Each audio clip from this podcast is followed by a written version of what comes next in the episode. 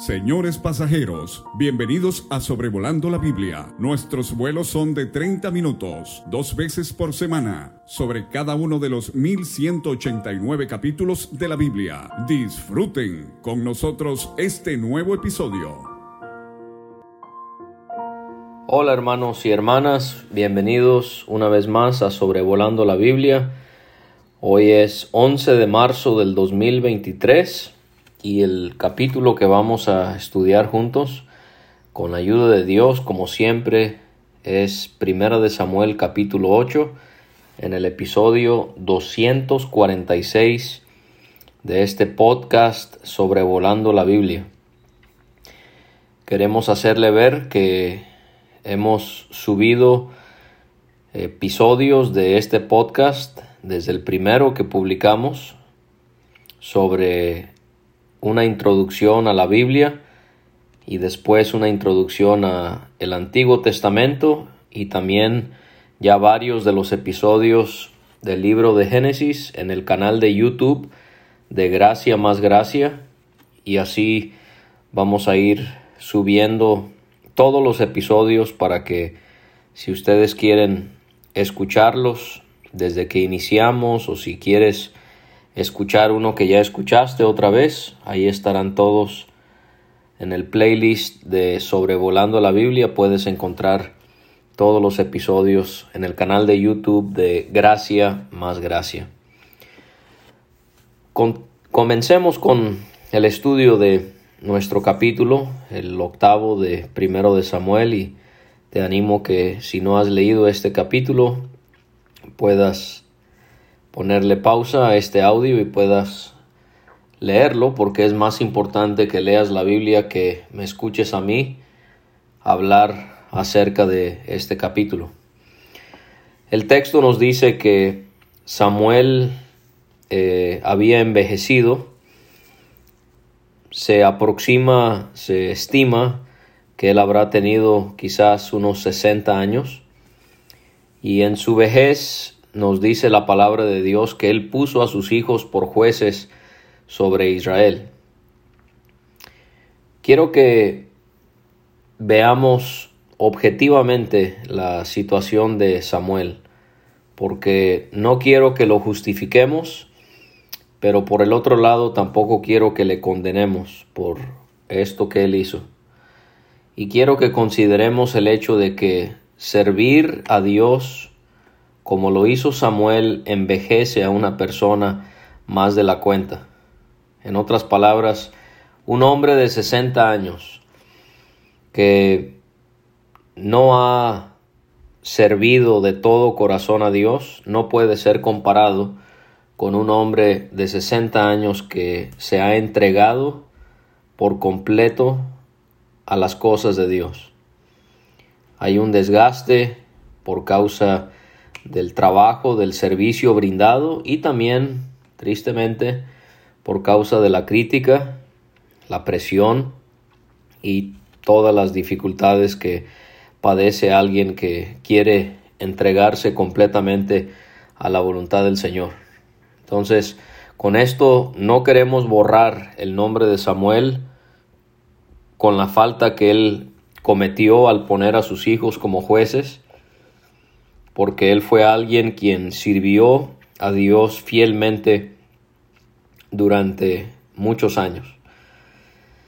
Samuel señaló entonces a sus hijos como sucesores suyos o como ayudantes suyos, como jueces en Israel. Tenemos que preguntarnos, ¿fue esto conforme a la mente de Dios? ¿Habrá sido un error que cometió? Debemos notar que nunca habíamos leído de un caso en el que un juez hiciera esto. Quizás lo hizo por su edad y porque sentía que necesitaba que otros también guiaran a Israel, considerando el hecho de que ya estaba en una edad avanzada. Se nos, se nos dan los nombres de estos dos hijos de Samuel, el primogénito se llamaba Joel y su segundo hijo se llamaba Abías. Y estos dos hijos suyos iban a ser jueces en Beerseba. Samuel estaba en Ramá, vamos a ver, y sus hijos serían jueces en Beerseba, que quedaba a unos 90 kilómetros y estaba al sur. Samuel juzgaría en el norte, sus hijos juzgarían en el sur. El hecho de que se llamaban Joel y Abías muestra el repudio que Samuel y su esposa eh, habrán tenido hacia la idolatría que prevalecía en esos tiempos en Israel. Y también muestra la, la devoción que le tenían al único Dios, porque Joel significa Jehová es Dios y Abías significa Jehová es mi Padre. Ambos nombres reconocen lo único y lo singular eh, que era y que es Dios. Pero se nos describe acerca de los dos hijos de Samuel. Ellos no anduvieron por los caminos de su padre. Antes se volvieron, en el hebreo se volvieron, tiene que ver con se pervirtieron. Tendríamos que hacernos otras preguntas. ¿Sabía Samuel cómo vivían sus hijos, considerando su edad avanzada?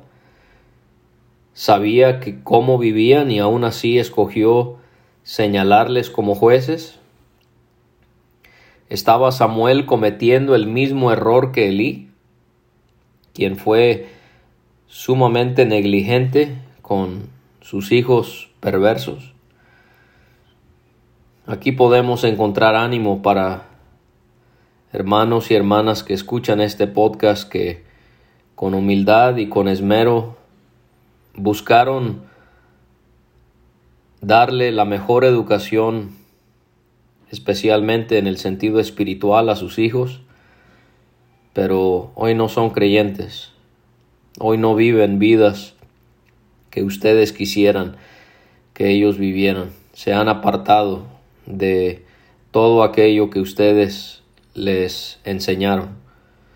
Aquí podemos encontrar ánimo y consuelo. Samuel era un buen hombre y fíjense cómo resultaron sus hijos. Así que sigue confiando en Dios, sigue orando por tus hijos para que sean salvados o puedan corregir sus caminos y regresen a las sendas que tú les enseñaste. Se volvieron tras la avaricia, se dejaban sobornar y pervertían el derecho. Esta palabra avaricia, se volvieron tras la avaricia, tiene que ver con el hecho de que ellos se interesaron eh, en dinero mal habido.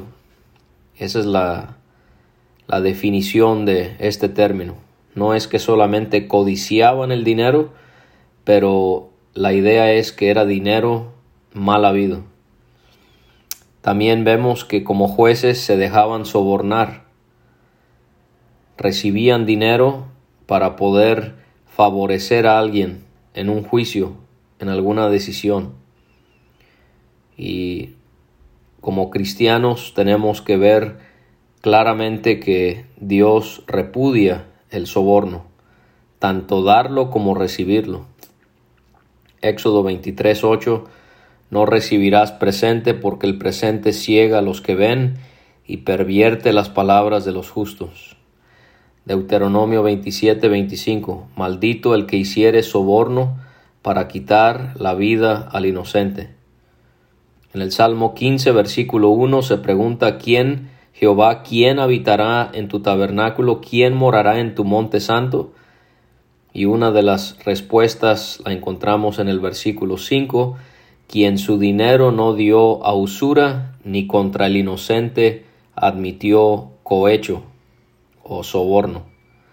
Salmo 26, versículos 9 y 10, no arrebates con los pecadores mi alma, ni mi vida con hombres sanguinarios, en cuyas manos está el mal, y su diestra está llena de sobornos. Allí vemos el tipo de personas que dan o que reciben sobornos. Son personas perversas. Esto lo confirma Salomón en Proverbios 17:23. El impío toma soborno del seno para pervertir las sendas de la justicia. En Isaías 1 se pregunta, ¿cómo te has convertido en ramera, oh ciudad fiel? Llena estuvo de justicia, en ella habitó la equidad, pero ahora los homicidas. Tu plata se ha convertido en escorias, tu vino está mezclado con agua, tus príncipes, prevaricadores y compañeros de ladrones, todos aman el soborno y van tras las recompensas, no hacen justicia al huérfano ni llega a ellos la causa de la viuda. Ese es el tipo de personas que se involucran en el soborno. También en la profecía de Isaías capítulo 33, los pecadores se asombraron en Sión, espanto sobrecogió a los hipócritas. ¿Quién de nosotros morará con el fuego consumidor? ¿Quién de nosotros habitará con las llamas eternas? El que camina en justicia y habla lo recto, el que aborrece la ganancia de violencias, el que sacude sus manos para no recibir cohecho, el que tapa sus oídos para no oír propuestas sanguinarias, el que cierra sus ojos para no ver cosa mala. No hay excusa, cristiano, para poder dar o para recibir soborno. Y vemos que los hijos de Samuel no siguieron la ley dada por Dios para los jueces que encontramos en Deuteronomio 16 del 18 al 20 Jueces y oficiales pondrás en todas tus ciudades que Jehová tu Dios te dará en tus tribus, los cuales juzgarán al pueblo con justo juicio. No tuerzas el derecho, no hagas acepción de personas, ni tomes soborno, porque el soborno ciega los ojos de los sabios y pervierte las palabras de los justos. La justicia la justicia seguirás para que vives, vivas y heredes la tierra que Jehová tu Dios te da. Esta descripción de los hijos de Samuel se parece mucho a lo que encontramos en los hijos de Elí al inicio de este libro que estamos estudiando. En respuesta a lo que hizo Samuel con sus hijos, los ancianos de Israel se juntaron y viajaron a Ramá para poder hablar con Samuel.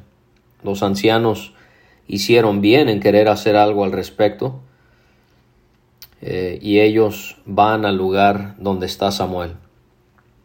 Y le explicaron a Samuel que él ya había envejecido y que sus hijos no andaban en sus caminos. Esto pudiera indicar que su edad sí había afectado su habilidad de juzgar las cosas y a las personas correctamente. Es posible que Samuel no sabía exactamente en qué estaban metidos sus hijos. Y aquí vemos cómo los ancianos, aunque quisieron hacer lo adecuado al hacer algo por el pecado que había en el liderazgo de la nación, pero querían hacerlo de la manera equivocada. ¿Por qué? Porque ellos le pidieron a Samuel que les pusiera un rey que estuviese sobre ellos. Y esto no era conforme a la mente de Dios. Cuando hay alguna situación en la congregación, tenemos que hacer algo al respecto, no quedarnos con los brazos cruzados, pero se tiene que hacer conforme a la voluntad y la palabra de Dios. Dios ya había previsto que Israel iba a desear tener un rey, y esto lo vemos en pasajes como Deuteronomio 17, versículos 14 a 20. Dios prescribió leyes sobre una monarquía, no porque estaba de acuerdo, sino porque él sabía que esto iba a acontecer. Hay otros pasajes que hacen ver que Dios, en su omnisciencia, él ya sabía que Israel tendría reyes Génesis 35, 11, 36, 31, 49, 10, Números 24, 7 a 9 y 17 y Deuteronomio 28, 36. ¿Por qué querían un rey? Porque querían ser como las otras naciones a su alrededor. Y muchas veces cuando se habla del mundo, como cristianos podemos ver que los que hablan mucho en contra del mundo son cristianos legalistas, son cristianos que solo siguen una lista de reglas y no hacen esto y no hacen aquello, pero vemos incongruencias en sus vidas y no queremos esa vida y nos ponemos la excusa de que no seguir o hacer ciertas cosas conforme al mundo es legalismo, cuando no lo es. El cristiano tiene que alejarse del mundo, pero no simplemente por dar una apariencia hipócrita o por seguir reglas, sino la clave está en hacerlo porque uno ama apasionadamente al Señor. Y la exhortación de Pablo a nosotros es válida el día de hoy en Romanos 12. Les ruego por las misericordias de Dios que presenten sus cuerpos en sacrificio vivo, santo, agradable a Dios, que es tu culto o su culto racional, no se conformen a este siglo, a esta edad, a este tiempo, sino transfórmense por medio de la renovación de su entendimiento, para que comprueben cuál sea la buena voluntad de Dios agradable y perfecta. Israel pecaba al querer ser como las otras naciones, nosotros pecamos cuando queremos ser como las personas que están a nuestro alrededor, que no conocen a Dios. ¿Qué tenía de malo tener un rey? Bueno, un juez era levantado por Dios para un momento crucial. Y en estos tiempos de los jueces, al terminar la crisis, en cierta manera terminaba su responsabilidad como juez. Pero un rey iba a estar sobre el trono por el tiempo en el que permanecía con vida. Y el otro problema es que en la monarquía el trono era cedido a los descendientes del rey. Y entonces ya Dios no tenía participación en la elección de un hombre que le iba a representar. Las palabras de Gedeón que ya vimos nos ayudan a entender cómo una monarquía le iba a quitar señorío a Jehová sobre su pueblo porque dijo Gedeón en jueces 8 cuando quisieron hacerle rey o señor, él dijo, no seré señor sobre ustedes, ni mi hijo les señoreará, Jehová señoreará sobre ustedes. A Samuel no le agradaron las palabras de que hayan pedido un rey, e hizo lo correcto, él oró a Jehová. Él aquí vemos que sí tenía la capacidad de juzgar en cuanto a la petición que le hicieron, aunque se había equivocado con lo que había hecho con sus hijos. Y Samuel hizo bien y nos es de ejemplo en cuanto al hecho de que él buscó a Dios en la oración, en esta preocupante circunstancia en la que él se encontró. Debió haber orado sobre el hecho de reconocer a sus hijos como jueces, como él aquí ora cuando Israel quiere un rey. Dios le contesta a Samuel y le pide a él que oiga al pueblo en cuanto a todo lo que le dijeren. Dios no estaba de acuerdo y no estaba siendo forzado en aceptar algo que él no quería, porque eso es imposible hacer pero simplemente Dios les estaba dando lo que querían en forma de castigo por su rebeldía durante tanto tiempo. Entonces la voluntad de Dios no puede ser resistida. En este caso Dios cede no por debilidad, sino como una forma de castigo. Ustedes quieren un rey, lo voy a permitir para que ustedes vean que se habían equivocado. Y Dios les va a dar ese rey el primero será Saúl, pero la escritura hace claro que Dios no lo hizo porque eso le complacía, sino que lo hizo en su enojo. Leemos en la profecía de Oseas capítulo 13 versículos 9 a 11, Te perdiste, oh Israel, mas en mí está tu ayuda. ¿Dónde está tu rey? Para que te guarde con todas tus ciudades y tus jueces, de los cuales dijiste, dame rey y príncipes. Te di rey en mi furor y te lo quité en mi ira. La petición claramente manifestaba lo que había en el corazón de Israel porque mostraban de esa manera su desprecio y su rechazo hacia, Dios. Porque Dios le dijo a, a Samuel, no te han desechado a ti, sino a mí me han desechado. Ellos estaban mostrando un repudio no hacia Samuel, sino hacia Dios. Y ellos estaban diciendo, en otras palabras, no queremos que Dios reine sobre nosotros. En vez de que Dios fuese el rey de Israel, ellos querían un hombre, un varón de entre ellos que fuese rey. Y vemos esto otra vez en el capítulo 10 de primero de Samuel. Leemos ahí después Samuel convocó al pueblo delante de Jehová en Mizpa y dijo a los hijos de Israel, así ha dicho Jehová el Dios de Israel, yo saqué a Israel de Egipto y les libré de mano de los egipcios y de mano de todos los reinos que les afligieron. Pero ustedes han desechado hoy a su Dios, que les guarda de todas sus aflicciones y angustias, y han dicho, no, sino pon rey sobre nosotros. Ahora pues, preséntense delante de Jehová por sus tribus y por sus millares. En primero de Samuel 12:12 12, también vemos algo similar a ello. Y esto fue lo que iban a decir los judíos en cuanto a Cristo en el día de su crucifixión. En Juan 19, Pilato dijo, He aquí su rey. Y ellos dijeron, Fuera, fuera, crucifícale. Y Pilato les dijo, A su rey he de crucificar. Y los principales sacerdotes respondieron, No tenemos más rey que César.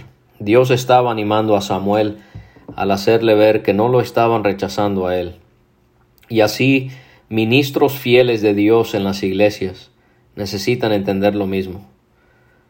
Cuando los incrédulos o los creyentes no aceptan lo que uno dice, basado en la palabra de Dios, no están rechazando a uno, están rechazando al Señor. Y Dios estaba mostrándole a Samuel cómo ellos estaban dejándole a él a pesar de que él había hecho grandes cosas por ellos al sacarles de Egipto y todo lo que había hecho por ellos hasta, ese día. Ellos estaban dejando a Dios al elegir un rey y al servir dioses ajenos. Y entonces Dios eh, le hace ver a Samuel que él no iba a poder convencerles en cuanto a su decisión, pero Dios sí quería que Samuel protestara solemnemente contra ellos o que les advirtiera, es la idea, y les mostrara cómo les trataría un rey que reinaría sobre ellos. No, no para que cambiaran de pensar, pero para que supiesen. Y así ellos no iban a poder poner la excusa de no saber cuáles iban a ser las consecuencias. Y esto lo vemos con Dios y su palabra. Él siempre nos hace muy claro lo que sucederá si nos apartamos de sus preceptos. Y vemos entonces cómo Samuel le refirió todas las palabras de Jehová al pueblo que le había pedido rey. Esto habla del, del carácter de Samuel. Se equivocó con señalar a sus hijos como jueces, pero vemos aquí cómo él tenía esta cualidad que mostró a lo largo de su vida. Él le comunicó al pueblo todo lo que Dios le había dicho a él. Y en los versículos 11 a 17 Samuel le dio a Israel varios ejemplos de cómo los reyes que los iban a gobernar solo verían por sus intereses y les hace ver también cómo esto les afectaría a ellos grandemente. En los versículos 11 a 13 les hace ver que los reyes iban a tomar a sus hijos y a sus hijas para que le trabajaran a ellos como reyes. Van a tomar a sus hijos y los van a poner en sus carros y en su gente de a caballo para que corran delante de su carro. Y les sigue describiendo cómo ellos van a tener que, por ejemplo, hacer sus armas de guerra y los pertrechos de sus carros. Los pertrechos son instrumentos o utensilios que son necesarios para una actividad en cuanto a una guerra, para que pueda pelear un ejército. En especial tiene que ver con armas, municiones, máquinas. También iban a tomar a sus hijas para ser perfumadoras, cocineras y amasadoras. En los versículos 14, 15 y 17, el rey les va a cobrar impuestos que ustedes van a tener que pagar con sus cosechas y sus animales, les advierte Samuel. Vemos en el 16 cómo tomarían a sus hijos y a sus hijas como siervos suyos y a sus animales para trabajarle. En el versículo 18 vemos la triste advertencia se les da. Ustedes van a clamar a Dios por causa del rey que van a elegir, pero Jehová no les responderá en aquel día. Y vemos entonces que nos engañamos cuando tú y yo pensamos que Dios siempre está con nosotros y Él siempre oye nuestras oraciones. No, esto solo sucede cuando estamos en obediencia y en pureza a Él. Pero el pueblo no quiso oír a Samuel. Dijo no, sino que habrá rey sobre nosotros. Y nosotros seremos también como todas las naciones. Nuestro rey nos gobernará y saldrá delante de nosotros y hará nuestras guerras. O sea, querían un rey que les ganara sus batallas. Bueno, la pregunta es, ¿cuántas batallas habían perdido? Muy pocas. ¿Cuántas habían ganado por medio de la poderosa mano de Dios? La gran mayoría. Y las pocas que habían perdido no había sido por debilidad en, el, en la mano de Jehová, sino por causa de su rebeldía. Y entonces Samuel oyó todas las palabras del pueblo y se las contó, se las hizo saber a Jehová en oración al hablar con él y Dios le dijo a Samuel, oye su voz y pon rey sobre ellos. Entonces dijo Samuel a los varones de Israel, váyanse cada uno a su ciudad. Y esto va a ser algo que va a marcar a la historia de Israel para siempre. El pueblo más y más se va alejando de su Dios. Dios quería ser el que gobernara a aquellos que eran suyos. Ellos le dan la espalda a su Redentor, a su Salvador, a su Dios, porque quieren que hombres puedan gobernar sobre ellos. Y así nosotros podemos pensar que podemos eh, ser pragmáticos, que podemos ser innovadores, Pensamos que podemos mejorar la palabra de Dios. Pensamos que podemos mejorar lo que Dios quiere y eso lo podemos aplicar en nuestras vidas personales o en la iglesia y pensamos que estas innovaciones y estas mejorías van a ser mejor para todos, pero sabemos que eso siempre lleva al fracaso porque es basado sobre la sabiduría del hombre y no sobre la sabiduría de Dios. Dios quería ser el rey de Israel. Ellos le negaron. Dios mandó al que era el rey de los judíos y también le rechazaron. Pero gracias a Dios que un día futuro Él va a venir y Él va a reinar en plena justicia y todo ojo le, mirará y toda lengua confesará que Jesucristo es el Señor, para gloria de Dios Padre. Pero también pensamos en nosotros, en el presente. Tú y yo tenemos el privilegio de doblegarnos ante aquel que es nuestro Rey y Señor, y poder sujetarnos a su voluntad y no engañarnos pensando que sí nos sujetamos cuando realmente no lo hacemos sino apegarnos completamente a su palabra y dejar que Cristo reine sobre nuestros corazones, que no hayan ídolos en nuestros corazones, no haya nada que nos distraiga, que nos quite nuestra plena atención de poder adorar a Cristo, a Dios, al Espíritu Santo de todo corazón. Espero que esto te ayude, como me ayude también a mí, y pedimos de sus oraciones por sobrevolando la Biblia para que Dios siga usando todo esto para su gloria y su honra. Un saludo a todos y les esperamos el próximo miércoles con el capítulo 9 de Primero de Samuel.